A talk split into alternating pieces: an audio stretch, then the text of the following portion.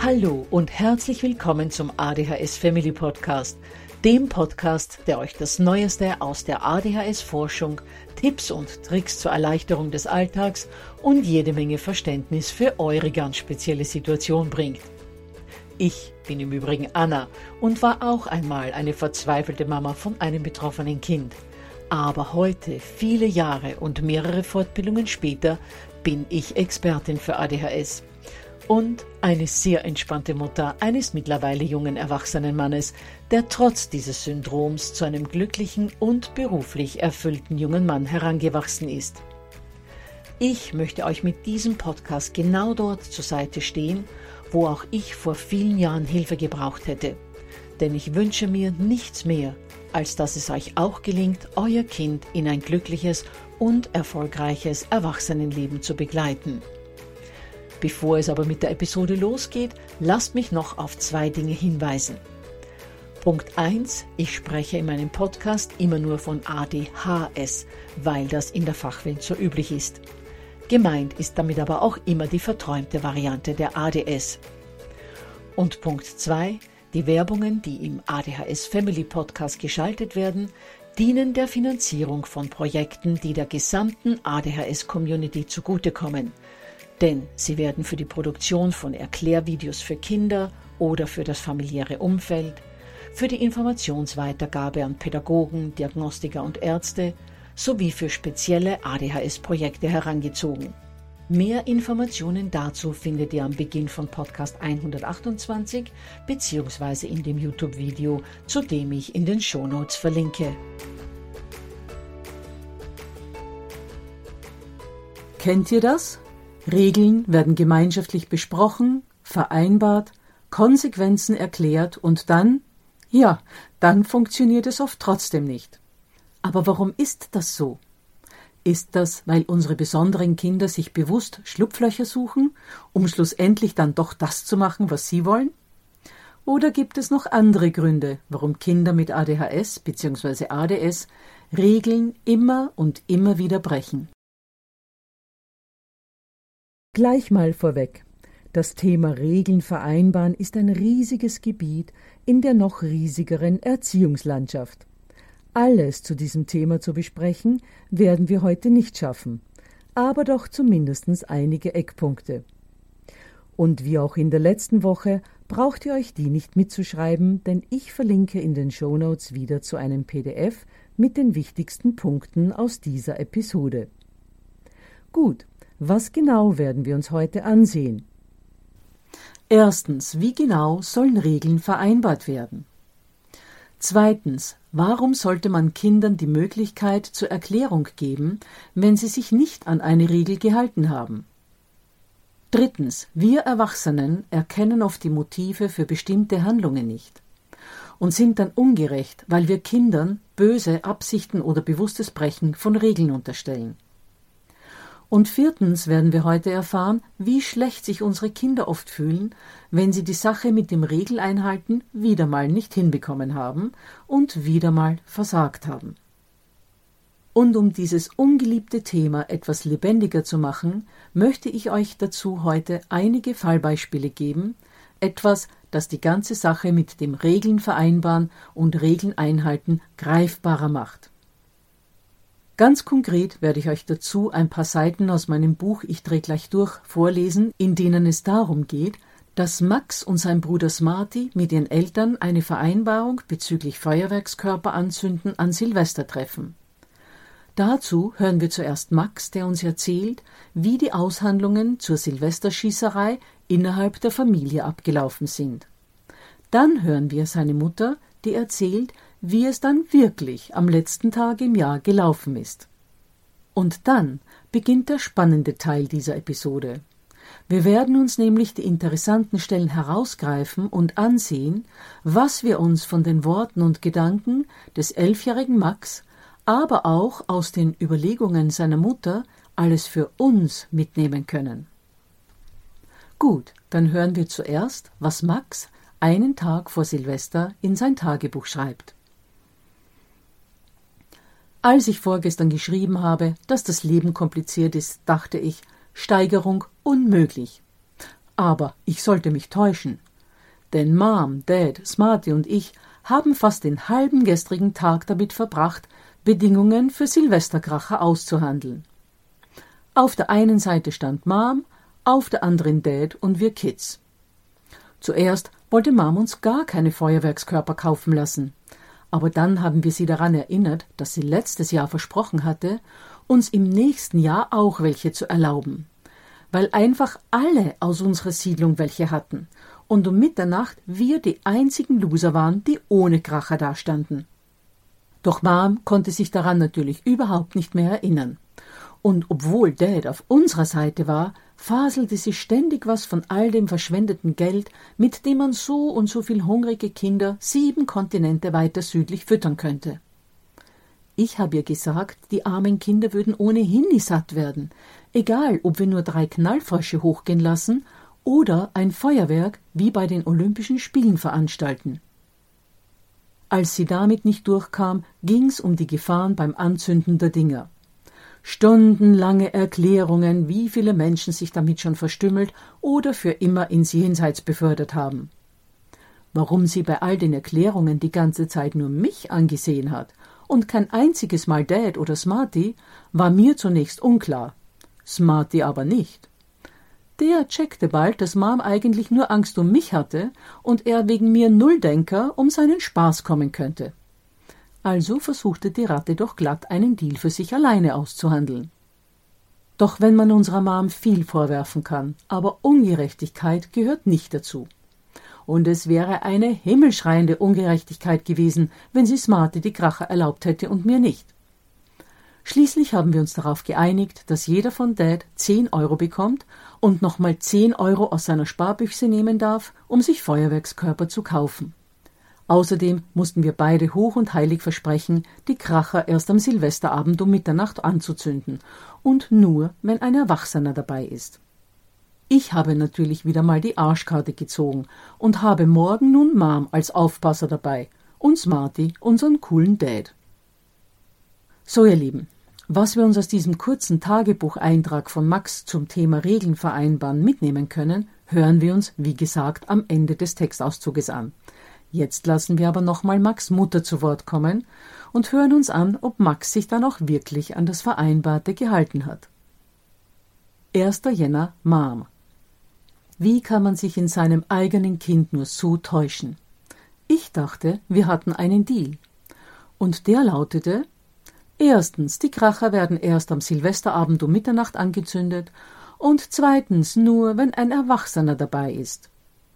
Max hat es wieder mal geschafft, beide Regeln zu brechen. Die erste gleich, als wir gestern vom Kracher einkaufen nach Hause kamen. Anstatt alle Feuerwerkskörper unten im Vorratsraum zu verstauen, hatte das Schlitzohr sich eine Handvoll Knallfrösche gekrallt und auf den Spielplatz geschmuggelt. Und dort machte offenbar nichts mehr Spaß, als Hanna, die Tochter der Lauterbachs, zu erschrecken, als die gerade aus dem Garten kam. Sie ist ohnehin so eine schüchterne, schreckhafte, und mit Herrn und Frau Lauterbach habe ich auch schon zwei sogenannte konstruktive Gespräche gehabt. Soll heißen, sie haben sich, wenn auch in sehr respektvollem und höflichem Ton, über Max Schandtaten beschwert. Ja, und dann erzählt Max Mutter, dass Max einmal den Dynamo von Hannas Fahrrad ruiniert hat, weil er damit ohne zu denken über einen Sandhaufen springen wollte und dabei zu Sturz gekommen ist. Und dass er auch einmal ein neues Frisbee von Hannah im Wipfel einer 20 Meter hohen Fichte neben dem Spielplatz versenkt hat. Gut, jedenfalls schreibt Max Mutter dann weiter. Und nun das. Erschreckt das Mädel mit Knallfröschen. Aber das war ja wie gesagt nur einer von zwei Kracherregelbrüchen. Und der zweite hat den ersten echt blass aussehen lassen. Als wir nämlich um Mitternacht hinausgingen, um die Feuerwerkskörper der Jungs anzuzünden und uns die Farbenpracht über der Stadt anzusehen, erinnerte ich Max nochmals an unseren Deal. Kinder wie er brauchen eine mehrmalige Erinnerung an vereinbarte Regeln. Eure Kracher dürft ihr nur starten, wenn ein Erwachsener dabei ist. Am Anfang klappte das auch wirklich gut. Max fragte mich jedes Mal, ob er denn schon einen anzünden dürfe, und bald waren es nur mehr noch Blicke zu mir, mit denen er sich vergewisserte, dass ich auch wirklich sah, was er tat. Doch dann lief er plötzlich zum kleinen Philipp und ich dachte mir, ah, fein, jetzt hat er doch das Interesse verloren und ich kann all die Feuerwerke rings um uns genießen. Da hatte ich aber die Rechnung ohne Feuerwerksmeister Max gemacht, denn gerade als ich mich mit einem Glas Sekt gemütlich auf eine Bank setzen wollte, bildete ich mir ein, ihn durch die Rauchschwaden mit einem Feuerzeug in der Hand zu sehen. Und das neben dem achtjährigen Philipp. Ich sprang von der Bank und nach drei riesigen Schritten stand ich hinter Max, der gerade einen von Philipps Pyrokreiseln anzünden wollte.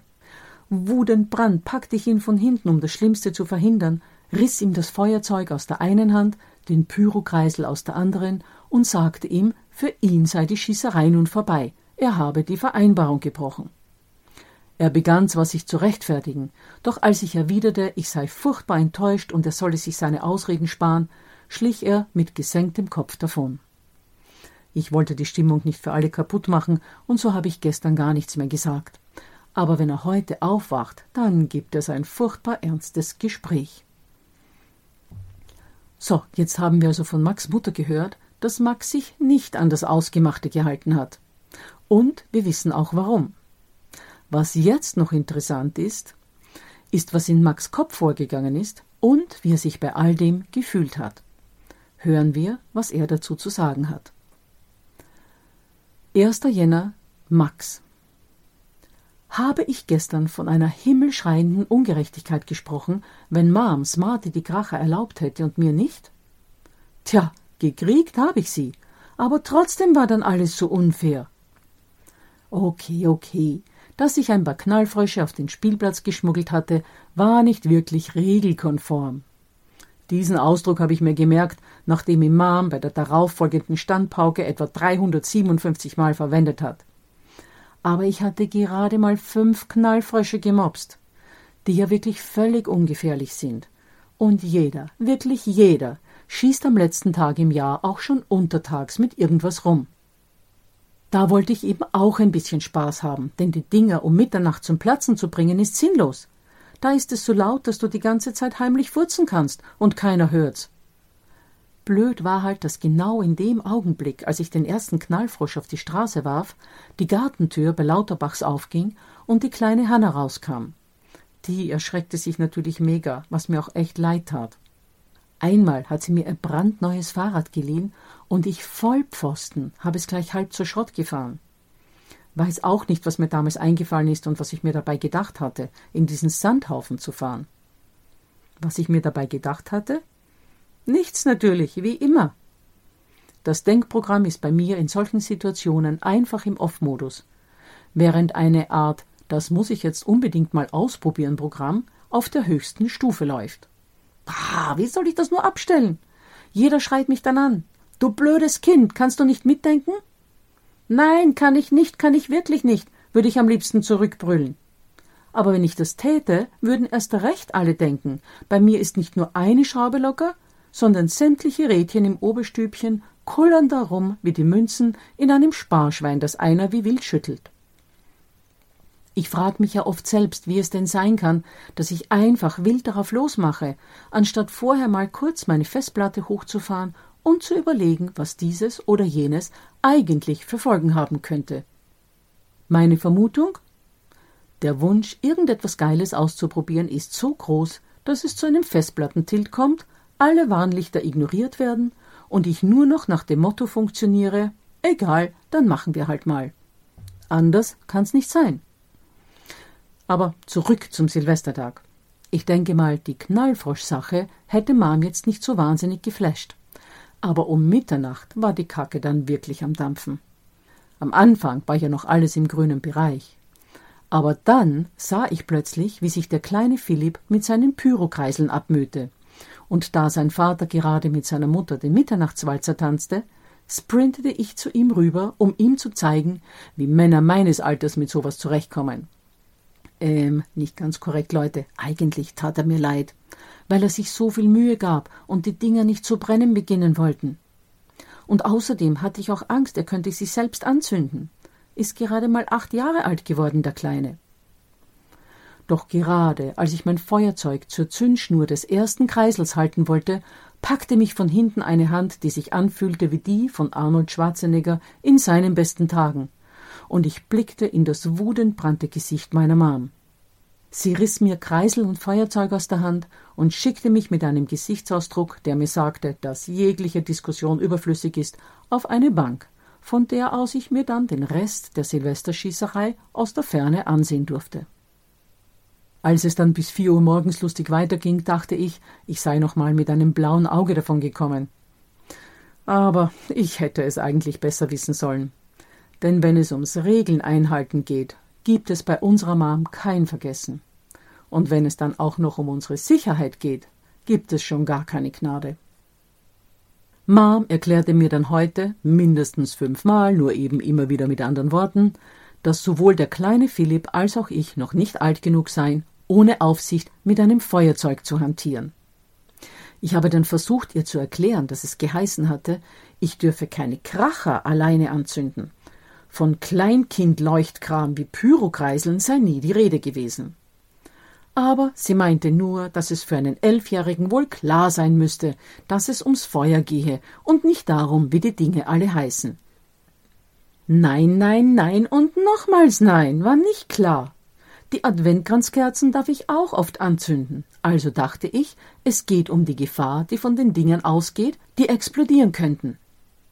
Warum können sich Erwachsene nie klar ausdrücken? Immer müssen wir Kinder erraten, was noch alles in die aufgestellte Regel hineinfällt und was dann doch erlaubt ist. Das nächste Mal werde ich auch sagen, Mom kann sich gern was aus meiner Sparbüchse nehmen, wenn sie mal Geld braucht. Und wenn sie sich dann Scheine nimmt, werde ich sagen, ich hätte nur die Münzen gemeint, weil doch klar sein müsste, dass ich ihr nicht so viel Geld geben würde, oder? Gut, ihr Lieben, was nehmen wir uns als Eltern aus diesen Zeilen mit? Zerpflücken wir das Gehörte doch mal ein wenig. Punkt 1. Regeln sollten unbedingt gemeinschaftlich vereinbart werden. Max erzählt, dass die Kracherregeln ausgehandelt wurden und dass sich er, sein Bruder und seine Eltern darauf geeinigt hatten, dass jeder von Dad 10 Euro bekommt und nochmal 10 aus seiner Sparbüchse nehmen darf, um sich eben damit Feuerwerkskörper zu kaufen. Außerdem mussten die Jungs versprechen, die Kracher erst am Silvesterabend um Mitternacht anzuzünden und nur, wenn ein Erwachsener dabei ist.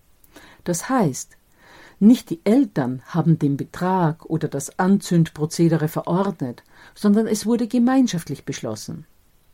Wenn Regeln gemeinsam ausgehandelt werden, ist die Chance viel größer, dass sie auch eingehalten werden. Hat Max aber nicht, werdet ihr euch jetzt denken. Nun, dazu kommen wir gleich. Punkt 2. Neue Regeln sollten kurz, bevor sie zum Tragen kommen, wiederholt werden. Max Mutter erinnert Max kurz vor Mitternacht nochmals an den Deal, weil Kinder mit ADHS oder ADS mehrmalige Erinnerungen an vereinbarte Regeln brauchen. Punkt Nummer 3. Wichtig ist auch, dass allen Beteiligten klar ist, wie die Regel genau lautet, was also ganz konkret damit gemeint ist. Zwischen Max und seiner Mutter gab es da ja offenbar Missverständnisse, weil Max eben die Pyrokreiseln nicht zu den verbotenen Dingen gezählt hat, seine Mutter aber schon. Für die, die Pyrokreisel nicht kennen, sie drehen sich nur ganz schnell am Boden und leuchten dabei, explodieren aber nicht. Aus Max Sicht hatte der also gar keine Regel gebrochen. Vierter Punkt. Wir erfahren in den paar Seiten, dass die Ursachen für Regelbrüche von Erwachsenen auch oft mal falsch eingeschätzt werden. Max schreckt die kleine Hanna, aber unabsichtlich, weil sie ja zufällig gerade aus dem Garten kommt, als er einen Knallfrosch auf die Straße wirft. Max Mutter glaubt allerdings, dass er das gemacht hat, weil er nur Unfug im Kopf hat. Und auch die Situation mit dem kleinen Philipp, wo Max eigentlich nur helfen wollte und tatsächlich dachte, die Pyrokreiseln zählen nicht dazu, hat Max Mutter verkannt und gedacht, Max hat wieder mal absichtlich die Regel gebrochen.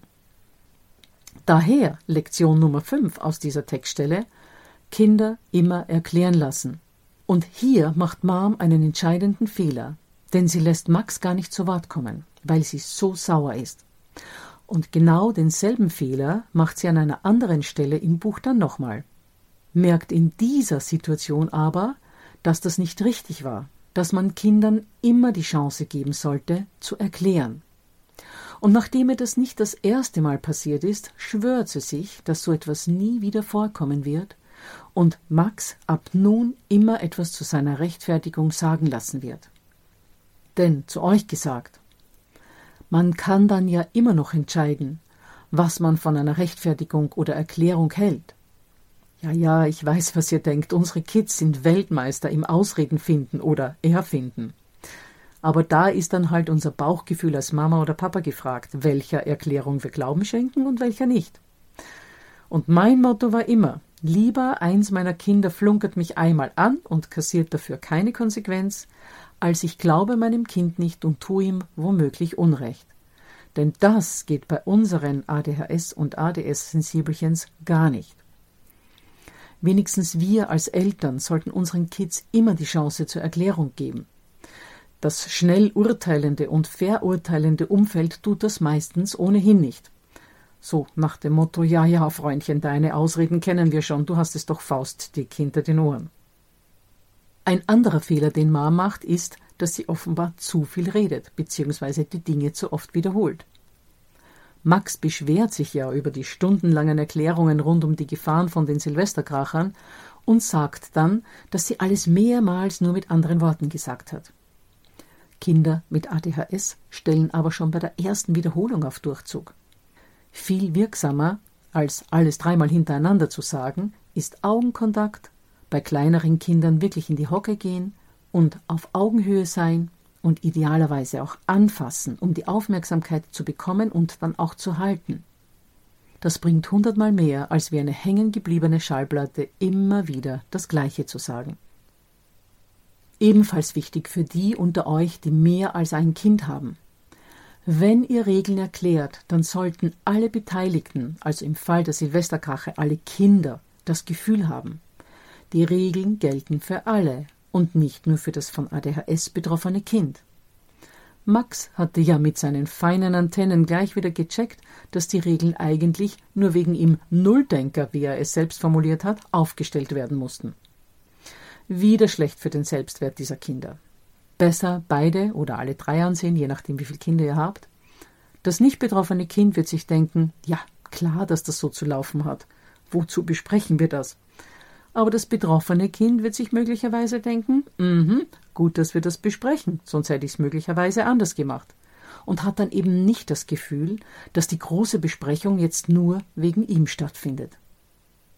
Aber es kommt natürlich vor, dass trotz klaren Abmachungen Regeln gebrochen werden. Manchmal aus edlen Motiven heraus, wie beim kleinen Philipp, dem Max helfen wollte, manchmal aufgrund eines Missverständnisses, wie bei den Pyrokreiseln, manchmal weil die Kinder zu impulsiv handeln und ups, schon ist es passiert und die Regel wurde gebrochen, aber manchmal eben auch, weil sich die Kinder schlicht nicht an die Regel halten wollen und sie bewusst brechen, so wie bei den Knallfröschen. Und auch dieser letztgenannte Fall, dieses bewusste Brechen der Regeln, passiert wahrscheinlich bei unseren speziellen Rüben öfter als beim Durchschnittskind. Unser älterer Sohn hätte sich fix an die Kracherregeln gehalten. Der Jüngere hätte es vermutlich genauso wie Max gemacht und sich schnell mal ein paar Knallfrösche geschnappt. Und hätte sich wahrscheinlich auch gedacht, Menno, mir ist schon klar, warum Mama es verbietet, die Kracher ohne Erwachsenen anzuzünden. Viel zu gefährlich und so. Aber die Knallfrösche sind ja ohnehin ungefährlich, also ist es nicht so schlimm, wenn ich mich an die Abmachung nicht halte. Und der letzte Punkt, den wir uns aus der Silvesteraktion mitnehmen können, von ADHS und ADS betroffene Kinder wissen sehr wohl, dass mit ihnen etwas nicht stimmt, dass sie anders ticken und sie immer wieder Dinge tun, wo sie vorher besser mal nachdenken hätten sollen. Und das ist ganz, ganz schlecht für ihren Selbstwert. Denn obwohl Max in der Nachschau erkennt, er hätte mal besser damals nicht über den Sandhaufen fahren sollen oder Hannes Frisbee nicht kopflos durch die Gegend schleudern sollen, hat er es eben gemacht und sich natürlich gleich mal selbst als Vollpfosten bezeichnet, weil er nicht nachgedacht hatte. Gleichzeitig ist er darüber verzweifelt, weil er keinen Weg findet, dieses nicht mitdenken abzustellen und weil er dann oft deshalb niedergemacht wird. Logischerweise traut er sich nicht zuzugeben, dass er das nicht steuern kann, denn dann würde er, so denkt er, ja noch blöder dastehen. Unsere Kinder mit ADHS oder ADS sind dann oft in dieser Ohnmacht gefangen. Sie trauen sich nicht, um Hilfe zu bitten. Beziehungsweise sie wissen oft mal gar nicht, dass sie genau hier Hilfe brauchen würden, dass sie eine Strategie brauchen würden, die ihnen hilft nachzudenken, bevor sie handeln. Die Kinder spüren nur, das ist schon wieder aus dem Ruder gelaufen, keine Ahnung, was ich dagegen machen soll. Und dann werden sie auch wütend, weil sie merken, dass sie immer wieder versagen, es aber nicht steuern können und dass sie in dieser Situation gefangen sind. Hier könnt ihr eurem Kind helfen, indem ihr das ansprecht. Wirklich mit Empathie und Interesse am Kind, komplett ohne Kritik in der Stimme. Ihr könntet zum Beispiel Folgendes sagen. Ich kann mir vorstellen, dass das oft ganz schön anstrengend ist, wenn sich die Beine oder Arme verselbstständigen und du manchmal einfach drauf losmachst, ohne groß nachzudenken. Und hinterher denkst du dir dann, hey, so ein Mist, was habe ich gerade gemacht? Denkst du, es gibt irgendetwas, das dir da helfen könnte, dass es weniger oft dazu kommt? Euer Kind wird vermutlich keine Antwort haben. Und ihr selbst wahrscheinlich auch nicht. Denn Impulskontrolle muss über Jahre hinweg geübt werden, möglicherweise sogar in einem Verhaltenstraining. Aber eurem Kind ist trotzdem damit schon geholfen, wenn ihr solche Worte ihm gegenüber äußert. Denn ihr zeigt ihm damit, dass ihr über das Kind nachdenkt, dass ihr euch in euer Kind hineinfühlt, dass ihr ein solches Verhalten nicht völlig verurteilt, auch wenn es deshalb mal lauter wird. Ihr habt gerade zum Ausdruck gebracht, dass ihr auch Verständnis dafür habt. Ihr zeigt eurem Kind auch, dass ihr gerne helfen würdet, beziehungsweise dass ihr das gemeinsam irgendwie schaffen werdet. Und wenn dann vom Lehrer oder dem steinalten Nachbarn wieder mal ein Seitenhieb kommt, dann hat euer Kind nicht so sehr die Angst, dass es nun auch noch von euch eins obendrauf bekommt, sondern es hat das gute Gefühl oder hofft zumindest, dass ihr es verteidigen werdet, weil ihr wisst, woher das Fehlverhalten möglicherweise gekommen ist. Fassen wir also zusammen. Erstens, Regeln sollten unbedingt gemeinschaftlich vereinbart werden und nicht von oben herab verordnet werden. Zweitens, an neue Regeln sollte kurz bevor sie zum Tragen kommen nochmal erinnert werden. Drittens. Regeln gehören sehr genau formuliert, damit auch jeder wirklich vom selben ausgeht. Punkt 4. Beim Regeln vereinbaren nicht immer nur das betroffene Kind ansehen, als ob die Regel nur wegen ihm oder ihr aufgestellt werden muss. Das ist, wie gesagt, ganz schlecht für den Selbstwert. Punkt 5. Die Ursachen für Regelbrüche werden von Erwachsenen oftmals falsch eingeschätzt. Daher Punkt 6 die Kinder immer erklären lassen. Und siebenter und letzter Punkt, den wir aus der Silvesteraktion lernen, von ADHS bzw. ADS betroffene Kinder wissen sehr wohl, dass mit ihnen etwas nicht stimmt, dass sie anders ticken und auch das ist ganz schlecht für ihren Selbstwert und auch hier brauchen sie Unterstützung. Gut, meine Lieben, ich habe es ja eingangs schon gesagt, alles Wichtige zum Thema Regeln vereinbaren lässt sich in der heutigen Folge nicht unterbringen aber ich verlinke in den Show Notes zu meinem Leitfaden Regeln einhalten trotz ADHS drei Tipps, wie es klappen kann. Den könnt ihr euch dann ergänzend runterladen. Ihr findet den Leitfaden auch auf www.adhshilfe.net slash Regeln. Dann wünsche ich euch und euren Lieben einen schönen Jahreswechsel und uns allen wünsche ich, dass 2021 das Ende dieser für die Welt so belastenden Pandemie gelingen wird. Wir hören einander dann wieder am 7. Jänner 2021.